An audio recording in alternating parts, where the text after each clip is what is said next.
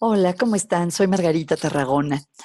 Hoy quisiera hablar de la autocompasión y cómo puede ser importante en esta época difícil de estrés, de incertidumbre que estamos viviendo ante la epidemia.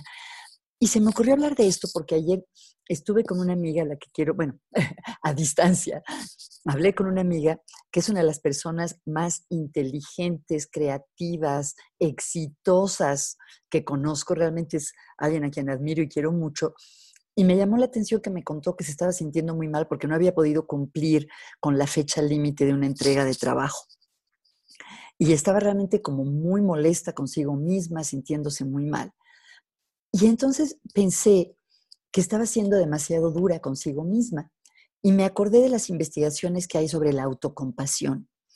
La autocompasión ha sido estudiada, por ejemplo, por la doctora Christine Neff de la Universidad de Texas en Austin y consiste en tratarnos a nosotros mismos con la misma empatía y amabilidad, con la bondad que trataríamos a un buen amigo. A veces nos tratamos a nosotros mucho peor de lo que trataríamos a cualquier otra persona. Y tener compasión quiere decir sufrir con el otro, en el sentido de poder imaginarnos lo que está sintiendo el otro.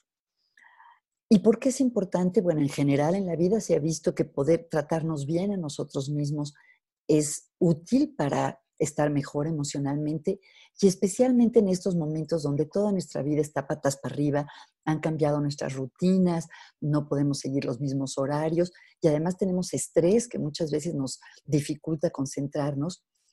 No vale la pena ser especialmente duros con nosotros mismos, sino pensar, bueno, si un amigo me estuviera contando que sucedió esto, ¿qué le diría?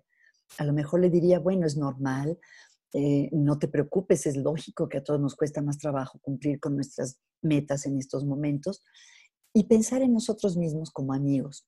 La autocompasión no quiere decir sentir lástima por nosotros mismos, tampoco quiere decir abdicar de nuestras responsabilidades, simplemente es tratarnos con amabilidad, reconociendo lo que estamos viviendo, lo que estamos sufriendo y reconociendo que todos somos humanos.